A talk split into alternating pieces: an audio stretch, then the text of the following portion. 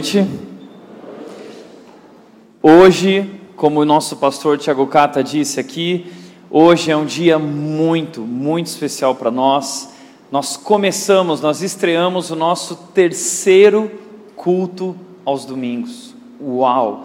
Tudo isso é sobre aquilo que Deus tem feito no nosso meio. Deus tem acrescentado pessoas diariamente que grandes coisas Deus tem feito entre nós. Que Deus, que Deus. Só para você ter uma ideia, hoje de manhã uh, nós tivemos o passo 2 do nosso processo. Nós temos quatro passos para aqueles que querem fazer parte da nossa igreja. Quatro passos. Um mês. Cada passo, primeiro domingo, passo um, Todo primeiro domingo do mês, o passo 1, um, todo segundo do mês, o passo 2, todo terceiro domingo, o passo 3 e todo quarto domingo, o passo 4. Então hoje nós tivemos o passo 2 falando sobre quem é Jesus. E todos os meses esse processo está acontecendo com pessoas, e hoje de manhã nós tivemos, eu não sei exatamente o número, cada um me falou uma coisa, mas no mínimo 55 pessoas passando no passo 2. Isso todos os meses, pessoas chegando, pessoas chegando. E veja, isso não são apenas números para nós, são vidas sendo transformadas. Nós temos um batismo que vai acontecer aqui no dia 25 de novembro. Guarda na sua agenda. Nos nossos cultos, nós vamos celebrar o batismo, pessoas que tomaram uma decisão com Jesus. É sobre isso a nossa igreja. A nossa igreja é sobre levar as pessoas a um relacionamento verdadeiro e crescente com Jesus. E nós temos muitas e muitas pessoas que vão se batizar no dia 25. E a Bíblia diz que quando um pecador se arrepende, há alegria lá no céu. Então veja, quando um pecador se arrepende, há alegria. Então, quando muitos e dezenas se arrependem e tomam uma decisão com Jesus, então lá no céu não tem festa, lá no céu tem uma rave. Tá? Então, no dia 25, se vai ter rave Tomorrowland lá no céu, nós vamos fazer uma rave, uma Tomorrowland aqui. A gente vai comemorar, nós vamos celebrar, porque nós queremos celebrar o amor de Deus que tem sido derramado sobre nossas vidas, as grandes coisas que Deus tem feito entre nós. Por isso eu não sei se você já entendeu isso, mas você faz parte de algo grande que Deus está fazendo na história da cidade de Indaiatuba, na nossa região e no nosso país. E eu quero agradecer a sua vida porque você faz parte disso. E eu quero dizer que grandes coisas estão por vir nessa cidade e no nosso país. Grandes coisas. Faça parte disso. Por isso, nosso culto da manhã está cheio, nosso culto da noite está cheio e nós abrimos então nosso terceiro horário de culto para receber mais pessoas com mais excelência. É como quando você vai no mercado. Você chega no mercado, tem 30 caixas, mas só dois abertos. E você fica irritado porque as filas estão grandes e demora, e você olha para o relógio, você está impaciente. E você fica de olho. Daqui a pouco abre um terceiro caixa, o que você vai? Você sai correndo junto com todo mundo para chegar naquele caixa e ser atendido rapidamente. É dessa forma que nós pensamos, nós queremos abrir espaço para que mais pessoas possam ter um encontro com Jesus e, e ter um serviço de excelência como igreja. Então, nos nossos três horários, nós temos o Kids acontecendo. Se você não sabe disso, nós temos voluntários fazendo um tempo fantástico com as crianças, com teatro, com aulinha, com lembrancinha. É fantástico o Kids. Não deixe de, de, de, de, fazer com que seu filho participe desse momento, ok? Ah, segundo aviso que eu gostaria de dar, além desse dia histórico, né? Todas as pessoas que estão vindo, pessoas que estão nos assistindo online, no culto da manhã, no culto da tarde, no culto da noite, é muita gente. Mas eu também quero agradecer a vocês e quero agradecer aqueles que estão nos assistindo, que participaram disso. Nós decidimos pela compra dessa tela, ok? Nós decidimos pela compra. Você faz parte disso. Você faz parte disso. Você contribuiu. Você assumiu um compromisso. Nós chegamos ao valor de 70% do valor total da tela. Então você ainda, se não participou, você quer participar, assumir um compromisso de 14 meses, nós dividimos em 14 parcelas, mas você tem a chance ainda de participar e eu quero agradecer a você que assumiu o compromisso e dizer que agora nós contamos com você, tá bom? E quero dizer mais uma vez que essa tela não tem nada a ver com uma questão de tecnologia. O que essa tela tem a ver é, é com a questão da comunicação da verdade de Jesus. Como igreja, nós estamos comprometidos com a mensagem do Evangelho de Jesus. E nós cremos que estamos vivendo um novo tempo. E nós queremos ser uma igreja para esse novo tempo. Nós queremos ser uma igreja para hoje, focada em Jesus. E essa tela tem a ver com levar a, a verdade sobre quem Jesus é, de forma ainda mais excelente. Obrigado por fazer parte disso. Tá legal? Eu quero dizer que eu estou muito feliz e hoje nós continuamos a nossa série chamada Divina Direção. Essa é a nossa série do mês de novembro. Na semana passada, o pastor Tiago Cata falou um pouco sobre essa questão da vontade de Deus nas nossas vidas. E eu não sei você, mas eu acho que esse tema tem tudo a ver com o final de ano. Talvez você nem percebeu, mas nós já estamos no final de 2018. Passou tão rápido, não foi? Essa semana eu encontrei uma pessoa que virou para mim e disse: que foi isso, Tiago? Passou muito rápido. Eu e a Nath, vira e mexe, estamos conversando e falando assim: o que está acontecendo com o tempo que tem passado tão rápido? Nós já estamos no final do ano, novembro está aí, dezembro. Dezembro daqui a pouco chega e o ano já se foi, e chega 2019 e cada vez mais rápido. E eu não sei você, mas todo final de ano eu gosto de eu não vou dizer que eu gosto de desacelerar, mas eu gosto de fazer um exercício de retrospectivo. Eu gosto de olhar para trás. Todo final de ano eu faço esse exercício de olhar para trás e fazer uma avaliação, refletir sobre como foi o ano. E eu tenho feito já essa pergunta: como foi o ano de 2018? Quais foram os momentos que eu vivi? O que Deus fez? Eu cresci, eu amadureci, eu tive um estou tendo um relacionamento mais crescente com Jesus. Então eu gosto de olhar para trás e eu aprendi a fazer isso há muito tempo atrás, quando eu era criança e adolescente, quando eu trabalhava junto com os meus pais na loja da minha família, um comércio lá em Novo Hamburgo. E todo final de ano chegava aquele período chamado o período de balanço. A gente fechava as portas da loja, passava a noite e a madrugada lá, contabilizando as mercadorias, o estoque, e chegando ao saldo do que tinha sido aquele ano, o que foi, o que vendeu, o que sobrou. E aí então eu comecei a fazer isso também na minha vida individual, eu comecei a olhar para a minha vida e refletir. E esse é um exercício legal que eu quero te convidar a fazer, se você não faz, olha para trás e, e, e, veja. Mas a, a, além de olhar para trás, olhe também para frente. Eu gosto de no final de ano olhar para trás para poder olhar para frente e recomeçar e traçar novas metas, traçar novos objetivos, traçar novos planos. E muitas vezes a gente olha para trás e a gente vê, puxa, eu queria emagrecer, deixa eu ver quanto eu emagreci. Não, na verdade eu engordei, né? Bom, mas 2019 vai ser diferente, aí a gente faz novos planos, e a esperança que já está no limite, novembro, dezembro, a gente já está no limite, mas aí chega janeiro, parece que tudo se renova. Não, novo ano, uma nova esperança, novos sonhos, novos planos, que legal. Essa semana, como igreja, na sexta-noite, nós reunimos nossos líderes e nós planejamos a rede para 2019. Nós olhamos para trás e nós olhamos para frente.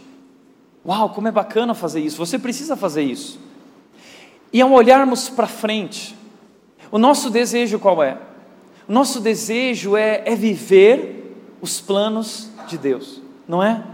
Nós fazemos planos. E nesses planos nós queremos experimentar a divina direção. Nós queremos experimentar a vontade de Deus na nossa vida, que é boa, agradável e perfeita, diz Romanos 12, 2. Então nós fazemos planos e queremos encontrar e descobrir a direção de Deus para as nossas vidas. E eu quero te dizer uma coisa: muito antes de você fazer planos, Deus já fez planos para a sua vida. Jeremias 29, 11 diz: eu é que sei os planos que tenho para vocês, planos de fazê-los crescer, planos de felicidade, planos de fazê-los prosperar. Ou seja, eu não sei se você sabe disso, mas Deus tem planos para a sua vida. Deus escreveu, Deus tem algo especial para você, e essa série é sobre isso. Essa série é sobre isso, é sobre descobrir quem você é, é sobre se encontrar é sobre descobrir a sua verdadeira identidade, é sobre descobrir os planos de Deus para a sua vida. E como nós fazemos isso? Como, Tiago? Essa é a grande pergunta: como eu descubro qual é a vontade de Deus? Como eu descubro quais são os planos de Deus? Eu quero. Bom, o pastor Tiago começou falando isso semana passada, a mensagem está no YouTube, foi uma mensagem incrível. Mas hoje nós continuamos, e hoje eu quero te mostrar como viver esses planos, como descobrir e se conectar com a vontade de Deus e com a direção divina, a divina direção para a sua vida, ok? Então eu quero te convidar a abrir a sua Bíblia em um livro na Bíblia chamado Eclesiastes, Eclesiastes capítulo 3. Você abre a sua Bíblia, você liga a sua Bíblia, você se conecta com o texto. Ok? Eclesiastes, capítulo 3. Esse é um dos meus textos preferidos, meu livro preferido e um dos meus textos preferidos. Nós vamos ler no capítulo 3, versículo 1, e você vai acompanhando comigo. O texto diz o seguinte: Para tudo há uma ocasião certa, para tudo. Há um tempo certo para cada propósito debaixo do céu: tempo de nascer e tempo de morrer, tempo de plantar e tempo de arrancar o que se plantou, tempo de matar e tempo de curar, tempo de derrubar e tempo de construir, tempo de chorar e tempo de rir, tempo de prantear e tempo de dançar tempo de espalhar pedras e depois ajuntá-las, tempo de abraçar e tempo de se conter, tempo de procurar e tempo de desistir, tempo de guardar e tempo de jogar fora, tempo de rasgar e tempo de costurar, tempo de calar e tempo de falar, tempo de amar e tempo de odiar, tempo de lutar e tempo de viver em paz. Versículo 11: Ele, Deus, fez tudo apropriado ao seu tempo. Também pôs no coração do homem um anseio pela eternidade, e mesmo assim o homem, ele não consegue compreender inteiramente o que Deus fez. Descobri que não há nada melhor para o homem do que ser feliz e praticar o bem enquanto vive. Descobri também que poder comer, beber e ser recompensado pelo seu trabalho é um presente de Deus. Eu amo esse texto. E eu quero te mostrar nesse texto, hoje, três ajustes que você precisa fazer em sua vida e no seu coração, para que você possa experimentar a divina direção ou a direção divina. Ok? A vontade de Deus, os planos de Deus, três ajustes. O primeiro ajuste no seu coração e na sua vida é o ajuste da sensibilidade. Sensibilidade. Eu e você precisamos nos tornar mais sensíveis ao tempo de Deus nas nossas vidas. O autor de Eclesiastes, o sábio, ele disse no versículo 1, ele disse: "Para tudo há uma ocasião. Há um tempo certo para cada propósito debaixo do céu." Deixa eu te chamar a atenção para uma coisa. Aqui existe uma palavra chamada propósito. Entenda isso de uma vez por todas, Deus tem um propósito para a sua vida e para cada momento na sua vida. Primeiro propósito de Deus para a sua vida é o propósito de que Ele quer formar Cristo em você. Esse é o maior projeto de Deus na humanidade. É por isso que Jesus Cristo veio ao mundo, morreu e ressuscitou, para que sejamos salvos e sejamos transformados. Porque fomos criados perfeitos à imagem e semelhança de Deus, mas o pecado distorceu, corrompeu, destruiu o que Deus fez. Então Jesus Cristo veio para salvar e para transformar. E esse é o propósito de Deus em nossas vidas, Ele quer formar Cristo em nós. Mas além de formar Cristo em nós, Deus está é, construindo o seu reino, a sua história, e Deus está escrevendo a sua história através da nossa história. Deus está levando o seu nome através da sua vida. Deus está usando você para operar a vontade dele aqui na terra, porque a vontade dele no céu é plena, é perfeita. Então, que seja feita a sua vontade aqui na terra e Deus nos usa. Deus escreve a sua grande história através das nossas vidas, através da nossa história. Então, Deus tem um propósito para a sua vida e para cada momento da sua vida. Entenda de uma vez por todas: nada é por acaso. Nada é por acaso. Nada acontece na sua vida por acaso. Ninguém passa pela sua vida por acaso. Deus tem um plano em tudo, um plano perfeito, e o plano de Deus não contém erros. O plano de Deus não contém acasos. Deus não se atrasa, é você que é apressado. Porque muitas vezes a gente olha para o tempo e diz: Mas espera aí, Deus se atrasou. Deus não se importa com a minha vida, porque onde Ele está, eu estou esperando. Não, Deus tem um tempo certo para tudo, Deus faz as coisas no tempo certo, devido. Deus nunca se atrasa. Somos nós que somos apressados, impacientes, imediatistas, mas Deus está agindo através do tempo certo e na hora certa. Em cima disso, eu quero te chamar a atenção para três coisas. A primeira é que Deus não age de maneira casual ele sempre tem um propósito. Deus não age de maneira casual, entenda isso. O plano de Deus não contém erros, sempre há um propósito. Segundo lugar, eu gostaria de te dizer que Deus se importa com a nossa história e tem algo preparado para nós. Deus se importa com a sua vida. Que muitas vezes a gente olha para a grandeza de Deus e para a grandeza desse mundo e a gente diz: puxa, quem sou eu para Deus se importar comigo? Existem assuntos muito mais complicados para Deus cuidar e tratar, que, que requerem a atenção de Deus. Eu sou tão pequeno para Deus se importar com a minha vida. Talvez Deus está ocupado com a África, talvez Deus está ocupado com grandes questões de nações. Quem sou eu? Eu quero dizer para você que você é amado por Deus. Deus é por você. Deus é com você. Nós somos filhos de Deus e somos cuidados por Ele, e a Bíblia diz que Deus conhece cada detalhe da nossa vida, Deus sabe quem você é, Deus sabe o que você pensa, o que está dentro do seu coração, Deus conhece cada fio de cabelo que cai da sua cabeça, Deus conhece cada detalhe da sua vida, Deus conhece você mais do que você conhece a si mesmo, Deus conhece de uma, você de uma maneira que nem você se conhece.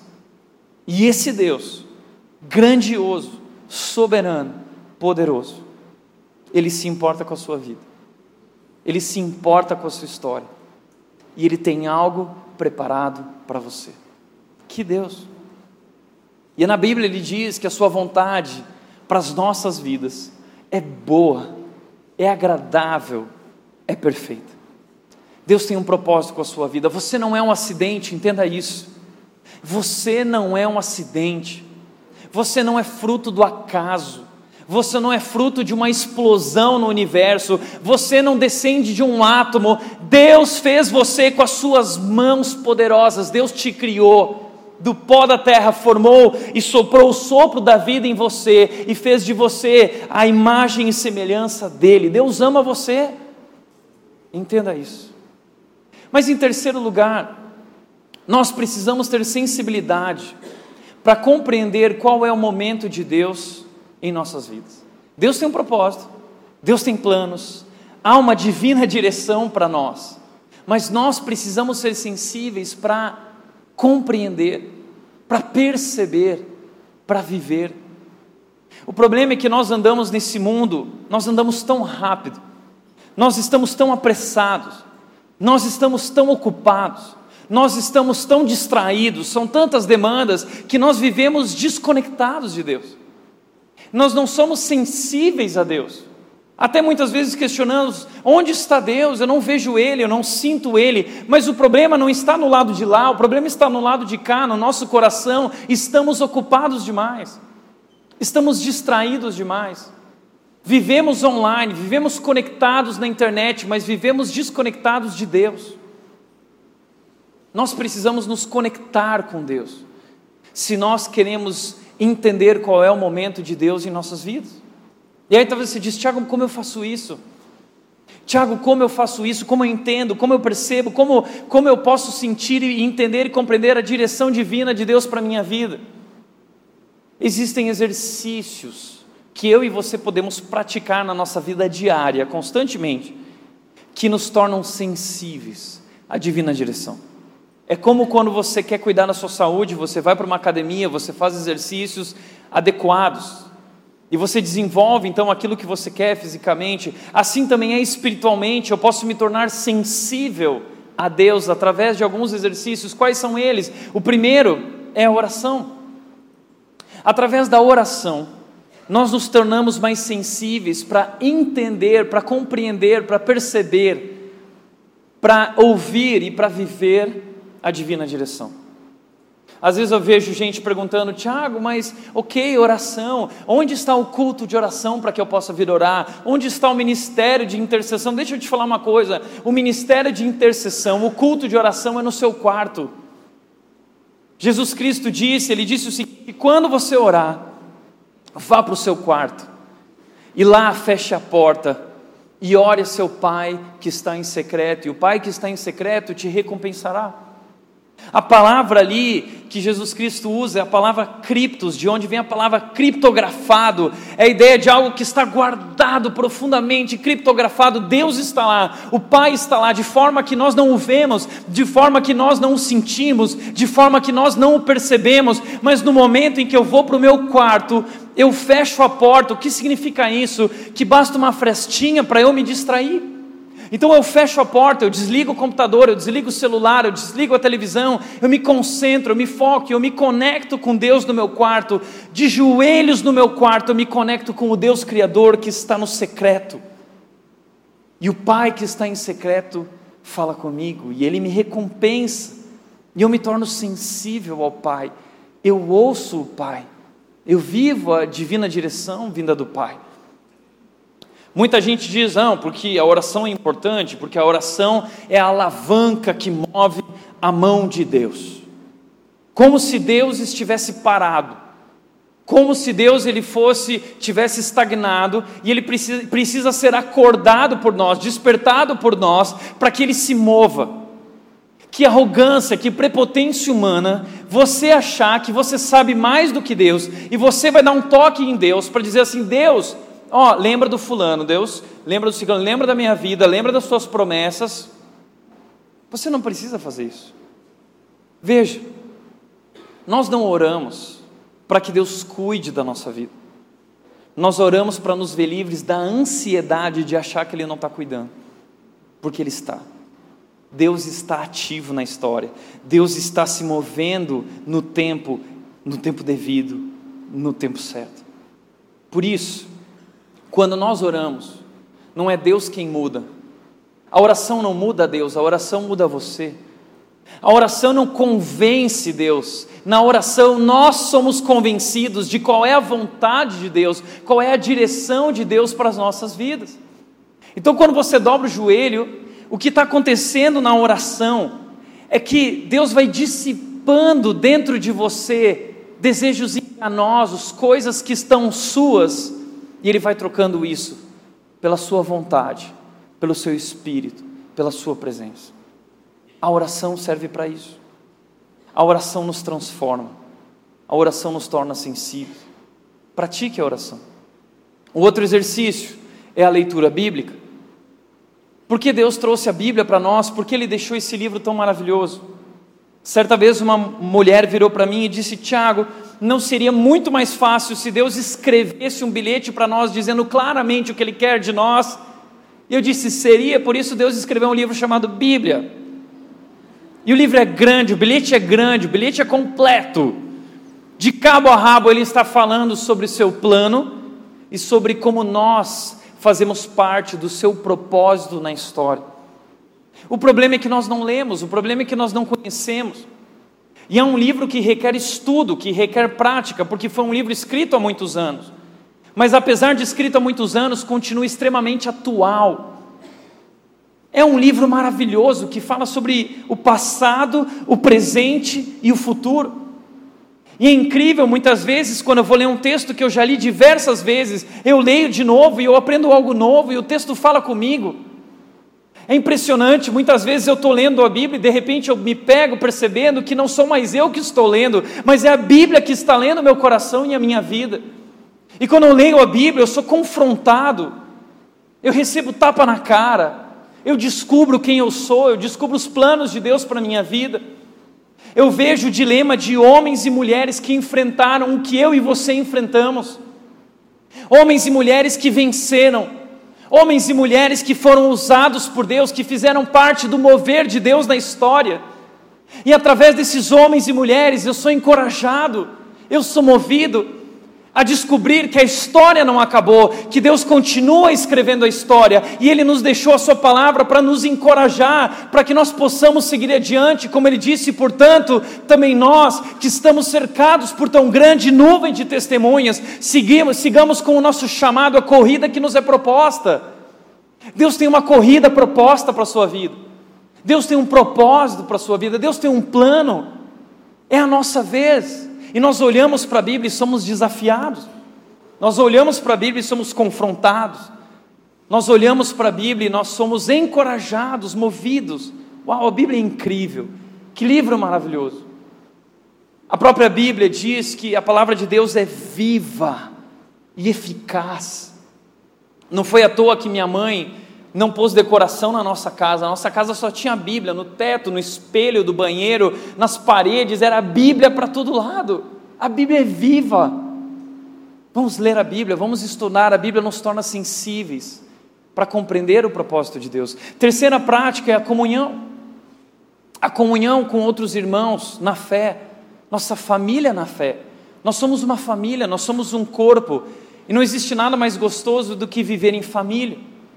E aí muita gente chega e diz assim, mas Tiago, é, quando eu chego na rede, é, é, é, é, muita gente, eu não me sinto acolhido, ninguém fala comigo, é muita gente, mas claro, no domingo você não vai conseguir se conectar com uma comunhão profunda. Somos mais de 1.200 pessoas, você precisa se encontrar num pequeno grupo, um lugar de mais intimidade, é a nossa cozinha, a gente costuma dizer que a nossa cozinha é o nosso ambiente familiar, onde a gente trata a nossa vida, o nosso coração, onde você é pastoreado, onde você é discipulado, e o pequeno grupo é uma experiência fantástica na igreja. Eu tenho um pequeno grupo e, e nós vivemos no último semestre, a, a, nos últimos meses, cada pessoa do pequeno grupo trouxe um compartilhar a respeito de um estudo que nós fizemos. E nas últimas semanas, a Paula do nosso grupo, ela trouxe um estudo. E na hora que a Paula começou a falar, eu fiquei embasbacado. Eu olhei para o lado e estava todo mundo bobo, olhando assim: caramba, Deus se revelando através da Paula. Deus falando conosco através da Paula, e, e, a gente ficou tão impressionado, Deus tocou tanto o meu coração, foi impressionante. E você precisa viver essa experiência, essa experiência de ver Deus se revelando através das pessoas, essa experiência de sentir a presença de Deus através da presença do seu companheiro de pequeno grupo a experiência de ouvir um compartilhar difícil da história daquela pessoa que toca o seu coração, porque você está vivendo a mesma coisa e você não sabia que vocês viviam isso.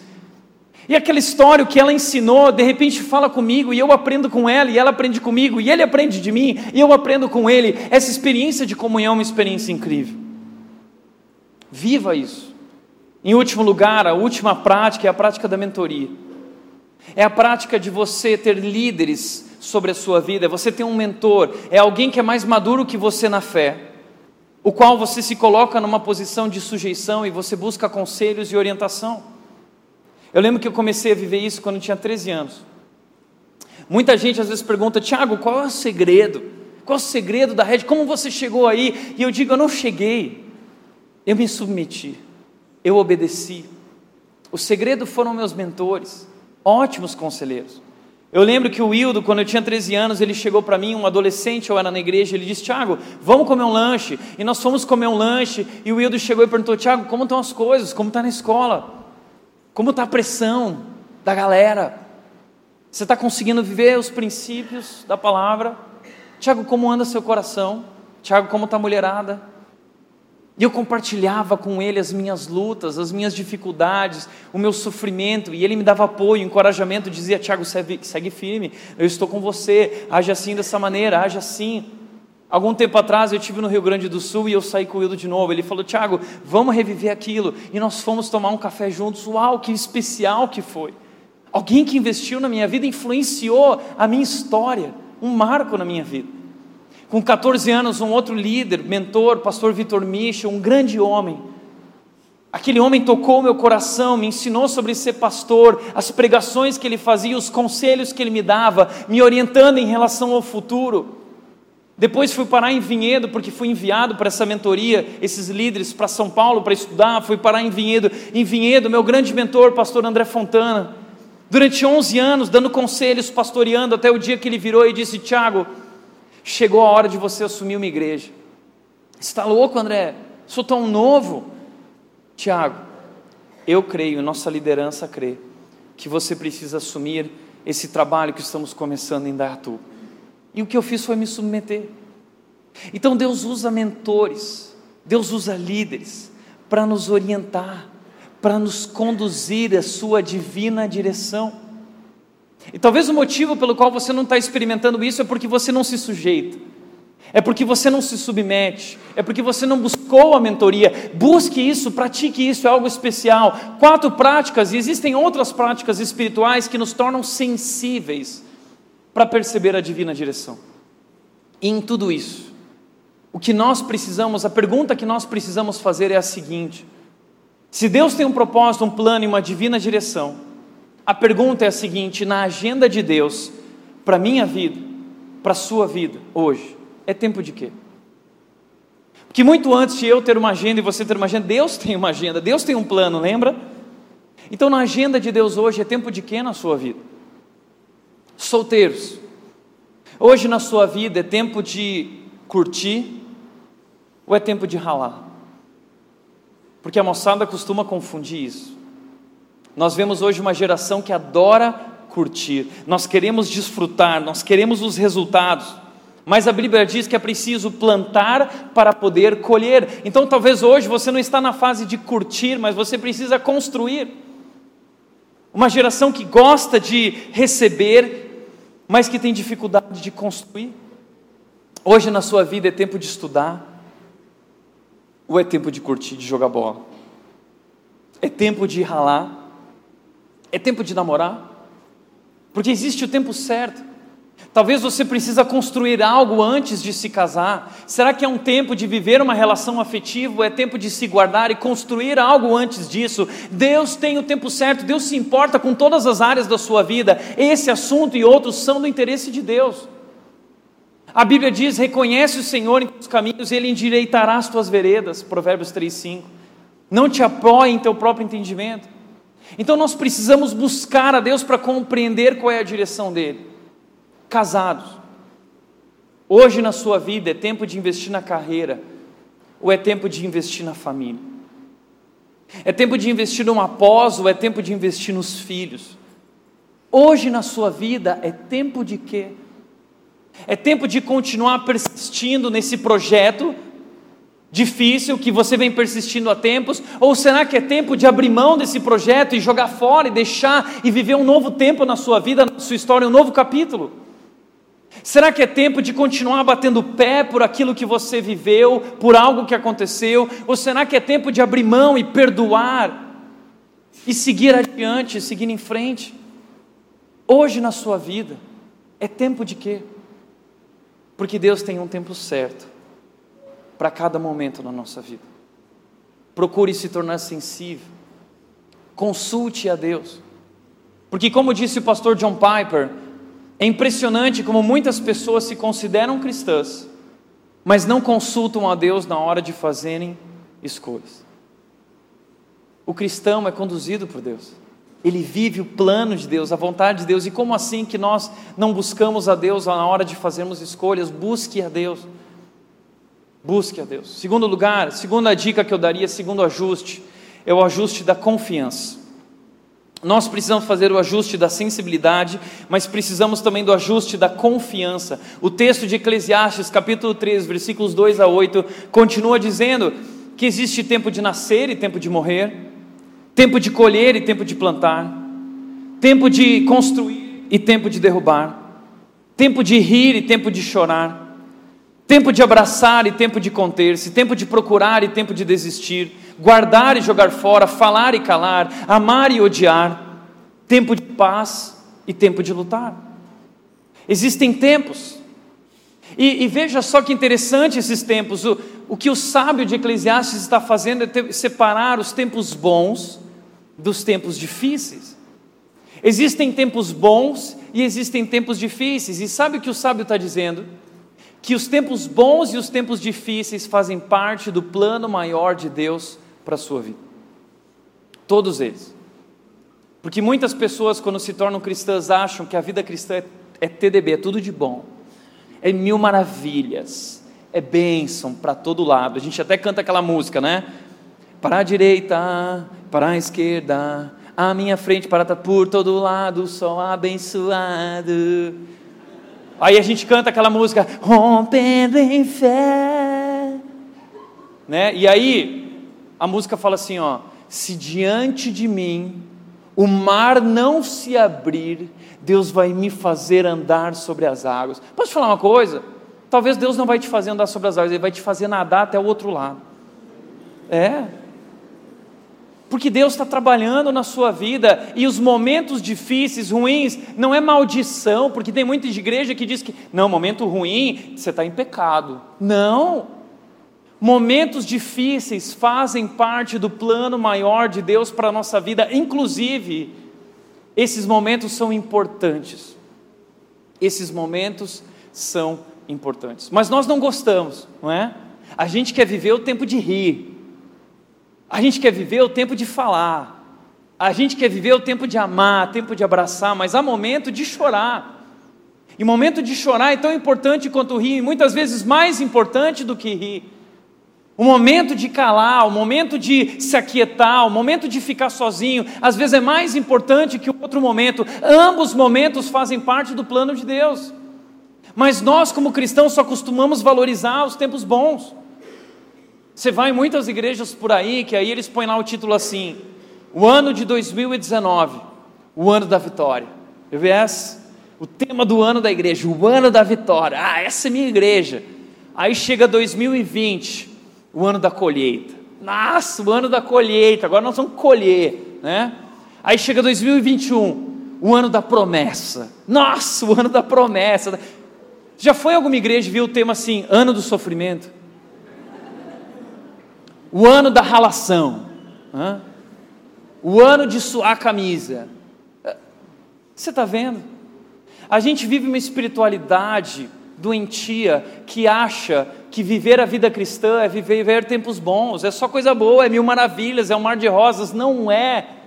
Se você escolheu o cristianismo achando que você tinha escolhido uma vida fácil, mais fácil, você se enganou. A vida cristã é o caminho mais difícil é um caminho contra a cultura. A Bíblia diz que a porta que conduz à perdição é larga, mas o caminho que conduz a Cristo é um caminho estreito. É mais difícil, mas é muito melhor. Pode ter certeza disso. Por isso, o sofrimento faz parte do plano de Deus. Entenda isso. E a Bíblia diz que quando nós estamos sofrendo, nós precisamos sorrir, nós precisamos nos alegrar, porque através das provações nós estamos sendo é, convidados a perseverar e nós estamos amadurecendo. Deus está usando isso na sua vida para você crescer. Por isso, na hora de fazer uma avaliação da sua vida, a gente costuma sempre falar dos pontos bons, já viu? Fulano, como foi o seu ano de 2018? Ah, no ano de 2018 eu ganhei bastante dinheiro, no ano de 2018 eu me casei, no ano de 2018 eu ganhei isso, eu ganhei aquilo, eu fui reconhecido. Ninguém fala de coisa ruim na hora de avaliar o ano. Mas o que o sábio de Eclesiastes diz é que na avaliação da nossa vida, nós precisamos usar o tempo ruim também, porque ele é tão importante quanto o outro tempo, até mais. Veja, o sábio disse em Eclesiastes: ele disse, é melhor ir à casa onde há luto do que a casa onde há festa. Como assim? Melhor ir à casa onde há luto do que a casa. Quem gosta de ir em velório? Adoro um velório. Amiga, tem velório hoje? Ai, qual velório? Deixa eu me arrumar, vou pro velório. Ninguém gosta de velório, a gente gosta de festa, a gente quer alegria, para cima, vamos pular. Mas o sábio está dizendo que é melhor ir à casa onde há luto. Como assim? Sabe por quê? Porque é, é, quando nós estamos diante da morte, quando a morte mostra a sua carranca, quando nós olhamos para a nossa fragilidade ali exposta diante de nós, quando nós descobrimos que nós viemos, quando nós lembramos que nós não somos nada, que viemos do pó da terra, que somos como a neblina que logo se dissipa, é ali que a gente começa a compreender quem nós somos e quão dependentes nós somos de Deus e que nossa vida não é nada. Então, nesse momento, nós paramos, nós refletimos nós reavaliamos e fazemos escolhas diferentes. O sofrimento é tão importante, mas ele não é fácil. É, é como um livro, entenda isso. É como um livro. No meio da trama, o livro, a, a, no meio do livro, a trama é mais intensa, mas no final, a história é linda. E talvez hoje o que nós estamos vivendo é isso exatamente, nós estamos no meio da história, no meio de um capítulo difícil, mas entenda, a dor não é a última palavra na sua vida. Existe algo além da sua dor. O deserto não é o destino final na sua vida, existe algo depois do deserto, creia nisso. Deus tem promessas para a sua vida. Na Sua palavra, Jesus Cristo disse: No mundo vocês vão passar por aflições, vocês vão sofrer, mas tenham bom ânimo. Eu venci o mundo. Eu venci. E na sua palavra, em Romanos 8, ele diz que em Cristo nós somos mais do que vencedores. No final da história, nós somos vencedores. Então creia, é, Deus vai fazer algo na sua história. Eu não sei como.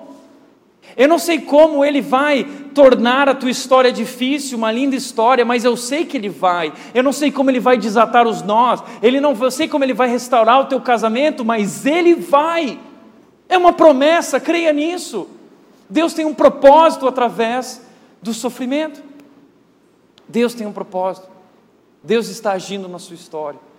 Deus está trabalhando. Por isso, como disse o pastor Tim Keller, o cristianismo ensina que há um propósito para o sofrimento. Entenda isso. Não é acaso, não é descaso, é propósito, há um para quê. Há um propósito no sofrimento cristão, qual é? Deus está nos conduzindo como um prego profundamente no seu amor para nos dar mais estabilidade e poder, e poder espiritual do que nós podemos imaginar. Deus está agindo, Deus está trabalhando na sua vida. Deus está usando tudo isso para trabalhar a gente. Creia. Deus tem um propósito no nosso sofrimento. E ambos momentos fazem parte do plano de Deus, momentos bons e momentos difíceis.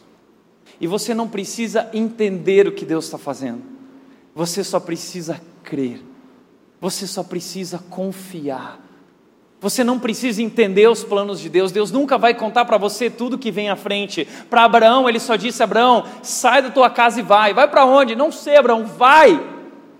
A questão não é onde você vai, a questão é quem vai com você.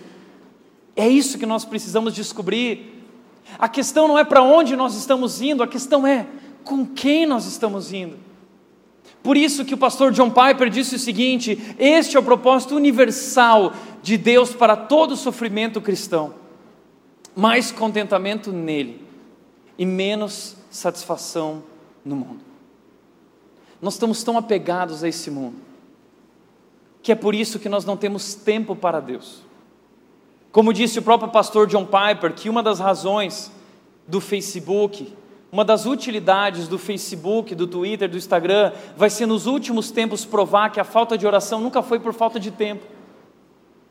Nós estamos tão ocupados e tão insatisfeitos porque não temos vivido um relacionamento constante com esse Deus, e através do sofrimento, Deus está fazendo com que a gente se aproxime nele, que a gente se apegue a ele, que a gente aprenda a se satisfazer nele. Por isso, esse é o terceiro ajuste. O terceiro ajuste em nossa vida é o ajuste da satisfação. O ajuste da satisfação. Sensibilidade, confiança e ajustar a satisfação em nosso coração, porque como Salomão disse, Eclesiastes capítulo 13, versículo 12 e 13, Salomão disse: Descobri que não há nada melhor para o homem do que ser feliz e praticar o bem enquanto vive. Descobri também que poder comer, beber e ser recompensado pelo seu trabalho é um presente de Deus. O que Salomão está falando, sabe?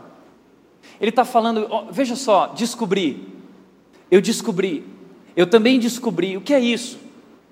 Você precisa entender que Salomão, na sua vida, ele se dedicou a um projeto. Eu vou chamar o projeto de Salomão de projeto felicidade. Que nem a nossa geração. Pão de açúcar. A pergunta é: o que te faz feliz? Essa foi a pergunta que moveu a história de Salomão o que me faz feliz. E no livro dele, em Eclesiastes 2, ele diz: Eu decidi descobrir, descobrir o que vale a pena na vida, o que é bom na vida. Eu queria curtir, eu quero ser feliz, porque nós temos vivido isso, nós temos vivido debaixo dessa tirania da satisfação, da ditadura da felicidade. Tudo tem que fazer a gente feliz. Então nós estamos em busca da felicidade, alguém que me faça feliz, um relacionamento algo, um bem, um carro. Eu quero algo, eu estou buscando. O ser humano é um ser em busca de algo. O que move o ser humano é essa busca pela felicidade. Salomão ele entrou nesse projeto. Eu descobri o que eu quero descobrir o que é felicidade. E aí Salomão diz que a primeira coisa que ele fez, uma das primeiras, é que Salomão se dedicou a prazeres. O prazer. Ele construiu vinhas que lhe davam o melhor vinho da terra prazer. Salomão teve mais de mil mulheres. Prazer. Mal sabia ele que mil mulheres ele teria mil sogras. Né? Aí ele descobriu: não, não é isso que é a felicidade. Ele partiu, ele continuou no projeto dele, ele buscou sucesso profissional. Eu vou trabalhar. Salomão acordava seis horas da manhã e trabalhava até uma hora da manhã, dormia pouco e tinha o orgulho de, de dizer para as pessoas: Eu não durmo, eu só trabalho, trabalho, trabalho, trabalho, trabalho. Grandes obras Salomão fez. Salomão construiu grandes bens, palácios, ele construiu o templo, ele construiu casas, ele construiu estábulos. Salomão tinha muitos cavalos, os melhores cavalos, os melhores cabelos, exércitos. Salomão tinha as melhores roupas. Diz que ninguém nunca se vestiu como Salomão se vestiu. Diz que as pessoas vinham do mundo inteiro, o homem mais famoso. Salomão se tornou o homem mais famoso e mais poderoso de toda a época. Ninguém era como Salomão. O sonho das pessoas, sabe qual era? Era ver Salomão. O sonho das pessoas era ver o rosto de Salomão. Salomão. Salomão conquistou o topo, o topo da humanidade. Salomão desfrutou de tudo aquilo que nós julgamos felicidade. Tudo. Tudo. E sabe o que ele descobriu quando ele chegou no topo da experiência humana? A incrível descoberta é que ele desperdiçou a sua vida. Ele disse: tudo foi inútil, tudo sem sentido. A palavra que ele usa é a palavra rebel. 40 vezes num, li, num, livro pequeno de 12 capítulos, ele vai repetindo: Eu descobri, eu descobri, mas tudo isso é inútil, tudo isso é vaidade, tudo isso é sem sentido, de nada me valeu. E agora? Salomão é um homem no final da sua vida, na UTI do hospital, entubado, e para para refletir, olhar para trás daquilo que ele construiu, fazendo um balanço da sua vida, e ele já não, não lhe restam mais anos, já não lhe resta mais tempo, não há mais o que ser vivido, e por isso ele é um homem amargurado, ele escreve um livro azedo, porque ele descobre que ele desperdiçou a vida dele com coisas inúteis, com vaidade, foi correr atrás do vento. Então ele toma uma decisão. Ele escreve um livro para que outros que viessem após ele não tomassem o mesmo erro que ele tomou e fizessem as escolhas certas ao longo da sua jornada, escolhas que ele não fez e ele não podia voltar atrás. E aí ele continua dizendo, no versículo 11 ele diz: Sabe o que eu descobri? A maior descoberta de Salomão eu descobri que Deus pôs no coração do homem o anseio pela eternidade. E assim o homem, mesmo assim, Deus pôs, mas o homem não consegue compreender o que Deus fez. Sabe o que significa isso? Deus colocou em mim e você, na nossa alma, um clamor, um anseio, uma necessidade dEle. Nós precisamos de Deus nós não somos nada sem Deus. E essa é a conclusão que Salomão chega no final da sua vida, como aquilo que Blaise Pascal disse, que existe dentro do homem um buraco e só Deus tem o tamanho exato desse buraco. esse anseio, esse vazio que existe dentro de você, essa carência, essa luta, essa sua busca, correndo por aí, cada dia menos satisfeito, cada dia uma ânsia maior, porque só Jesus Cristo, porque só Deus pode suprir esse vazio que existe dentro de você. Salomão descobre então que ele foi feito para Deus e que ele desperdiçou a sua vida ao não viver conectado com esse Deus, dedicado a esse Deus. E aí no final do livro dele, ele chega à conclusão e ele diz: "De tudo que eu escrevi, a conclusão é essa: tema a Deus, ame a Deus, porque isso é essencial. Isso é o essencial. Isso é o essencial na vida. A divina direção não vai te levar na, numa linha de chegada, onde você vai conquistar promessas e tudo mais. Entenda, a linha de chegada não é um lugar onde você vai chegar, a linha de chegada é o próprio Deus. É isso que é a eternidade. A Bíblia diz que a eternidade, João 17,3, a eternidade é conhecer a Deus, a eternidade é conhecer Jesus. Então um dia você vai chegar na linha de chegada e sabe o que você vai encontrar lá? Deus estará lá. E Deus vai dizer para você o seguinte: Eu sempre estive com você. Eu sempre estive com você. A descoberta de Davi, quando ele disse no Salmo 42, 2, ele disse: A minha alma tem sede do Deus vivo. Assim como a corça anseia pelas águas, a minha alma tem sede de ti. Essa sede que existe dentro de você é sede de Deus, é sede de Deus, é necessidade de Deus. Assim como aquela mulher no poço, a samaritana, ela estava buscando água e Jesus disse: Se você beber dessa água, você voltará a ter sede porque nada satisfazia aquela mulher em seus relacionamentos, em sua história de vida, uma mulher infeliz, uma mulher insatisfeita, mas Jesus então diz para ela: o dia que você beber da água que eu tenho para te dar, você nunca mais voltará a ter sede. Sabe por que você tem tanta sede? Porque você não tem bebido da fonte da água viva. Deus disse: O meu povo cometeu dois crimes eles me abandonaram. Eu que sou a fonte de água viva. E eles cavaram para si cisternas próprias, cisternas rachadas que não retêm água.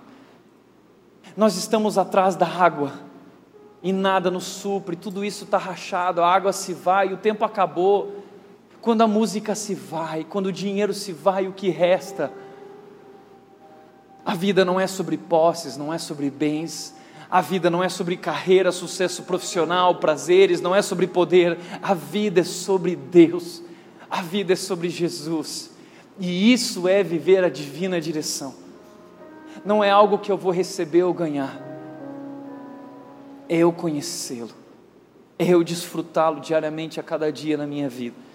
E através do sofrimento que ele está fazendo como disse C.S. Lewis, o que ele está fazendo, é, a dor é o megafone de Deus para despertar o homem adormecido, ou seja, Deus quer nos acordar através do sofrimento, para que nós olhemos para Ele, para que a gente possa olhar na direção dEle e experimentá-lo e vivê-lo.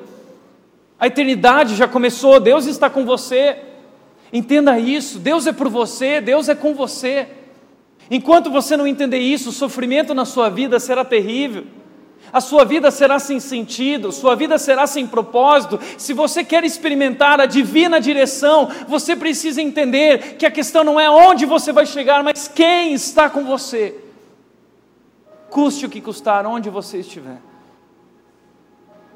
Por isso, a descoberta de Salomão pode ser resumida naquilo que C.S. Lewis compartilhou. Ele disse: Eu descobri em mim mesmo desejos os quais nada desta terra pode satisfazer a única explicação lógica é que eu fui feito para outro mundo. Você foi feito para Deus. E sua alma não encontrará descanso e satisfação enquanto ela não descansar em Deus. Por isso, em primeiro lugar, na agenda de Deus para a sua vida hoje, é tempo de quê? Na agenda de Deus para a sua vida hoje é tempo de quê? Você tem consultado a Deus antes de fazer as suas escolhas? Segundo lugar, Deus tem um propósito através de todo o sofrimento. As dificuldades na sua vida estão construindo ou destruindo você. Você tem se tornado amargurado, angustiado, ou você tem confiado que Deus está usando tudo isso. E entende, lembre para sempre: a dor não é a última palavra na sua vida, existe algo além da sua dor. Deus tem um plano maior. Terceiro e último lugar. O que te faz feliz? Onde está a tua satisfação? Onde você tem buscado saciar a tua sede? Lembre-se, entenda de uma vez por todas: você foi feito para Deus. Não desperdice a sua vida. Amém? Feche teus olhos.